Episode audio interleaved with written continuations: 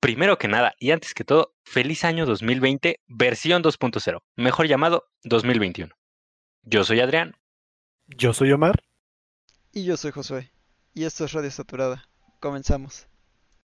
A ver, se preguntarán ustedes, al igual que yo, en noveno semestre, cómo funciona un separador. Incluso, ¿qué es un separador? Esta duda la tenía hasta que llegué a la materia de conducción y pues bueno, me la topé de frente.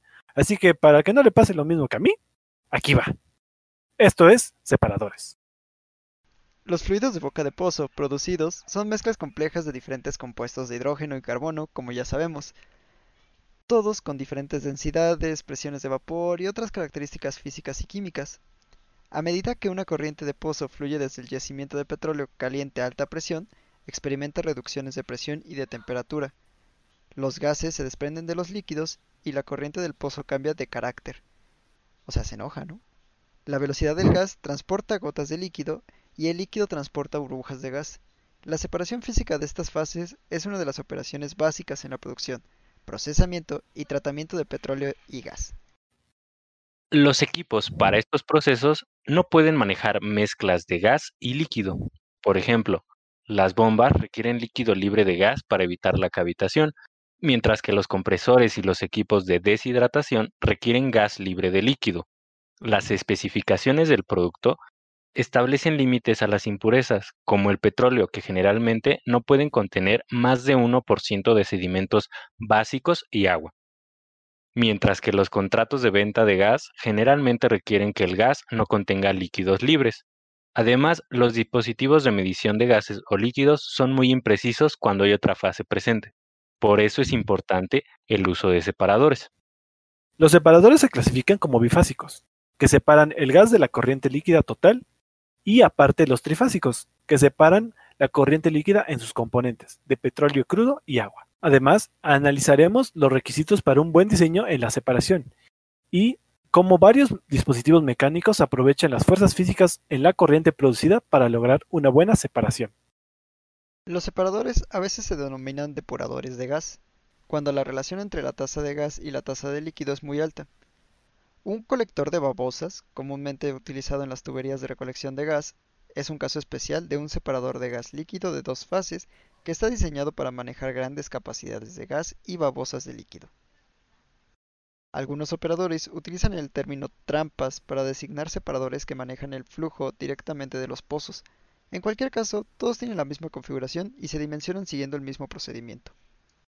Ahora vamos a hablar del equilibrio de fase, el diagrama de equilibrio de fases es una herramienta útil para visualizar el comportamiento de las fases.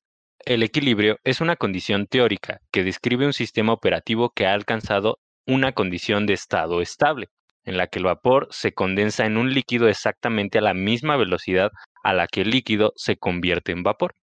En pocas palabras, el equilibrio de fases es una condición en la que los líquidos y vapores han alcanzado ciertas condiciones de presión y temperatura en las que pueden separarse. En la mayoría de los sistemas de producción, el verdadero equilibrio nunca se alcanza realmente. Sin embargo, los vapores y líquidos se mueven a través del sistema lo suficientemente lentos como para asumir un pseudo o cuasi equilibrio. Esta suposición simplifica los cálculos necesarios para el proceso de separación. Ahora, existen factores que afectan la separación, como son las características de la corriente de flujo ya que afectarán en gran medida el diseño y el funcionamiento de un separador.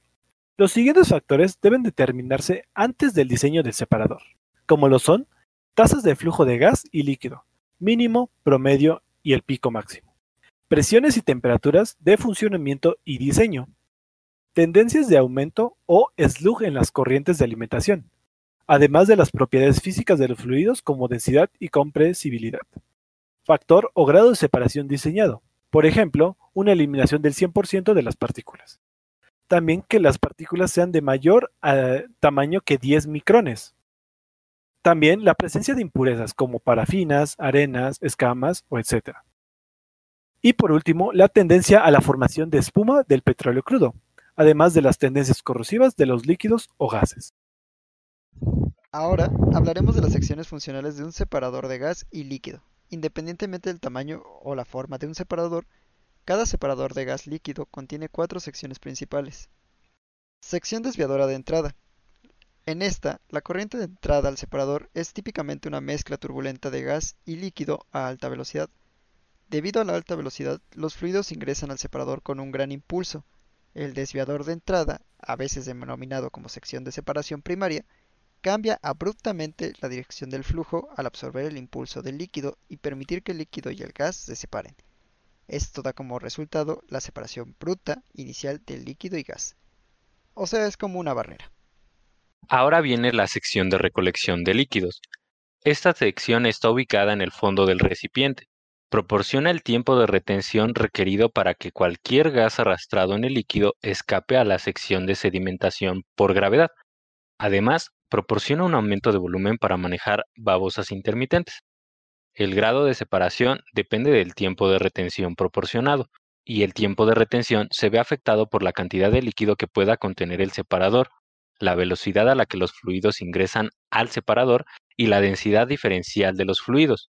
La separación líquido-líquido requiere tiempos de retención más largos que la separación gas-líquido.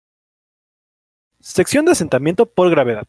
A medida que la corriente de gas entra en la sección de sedimentación por gravedad, su velocidad cae y las pequeñas gotas de líquido que fueron arrastrados por el gas y no separadas por el desviador de entrada se separan por gravedad y caen a la interfaz gas-líquido. La sección de sedimentación por gravedad está dimensionada para que las gotas de líquido de más de 100 a 140 micrones caigan a la interfaz gas-líquido, mientras las gotas de líquido más pequeñas permanecen junto con el gas. Las gotas de líquido de más de 100 a 140 micrones no son deseables, ya que pueden sobrecargar el extractor de neblina en la salida de nuestro separador.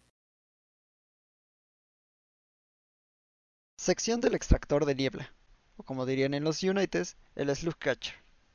El gas que sale de la sección de sedimentación por gravedad contiene pequeñas gotas de líquido, generalmente de menos de 100 a 140 micrones. Antes de que el gas salga del recipiente, pasa a través de una sección coalescente o extractor de neblina. Esta sección utiliza elementos coalescentes que proporcionan una gran cantidad de área de superficie utilizada para fusionar y eliminar las pequeñas gotas de líquido. A medida que el gas fluye a través de los elementos coalescentes, debe realizar numerosos cambios de dirección. Debido a su mayor masa, las gotas de líquido no pueden seguir los cambios rápidos en la dirección del flujo. Estas gotas chocan y se acumulan en los elementos coalescentes, donde cae la sección recogida de recogida de líquido. En pocas palabras, el slug catcher es como una malla. Bueno, ya vimos los cuatro principales procesos que existen en los separadores. Ahora vamos con una, un pequeño listado sobre los tipos que existen. Los separadores están diseñados y fabricados en configuraciones tanto horizontales, verticales, esféricas, entre otras. Cada configuración tiene ventajas y limitaciones específicas, y la sección que se basa en la obtención de los resultados deseados al menor costo se le llama ciclo de vida. Fe de ratas. En el documento donde salió la información, se cometió un error al traducir slug por babosas, lo cual slug significan baches de aceite. Dispensaste. Ahora, los precios del barril el día 11 de enero del 2021. WTI, 52.20 dólares por barril. Crudo Brent, 55.55 dólares por barril. Mezcla mexicana de exportación, 51.52 dólares por barril. Esto ha sido todo por nuestra parte. No olviden seguirnos en nuestras redes sociales, Facebook, Twitter, Instagram y YouTube como Código Petrolero y Radio Saturada.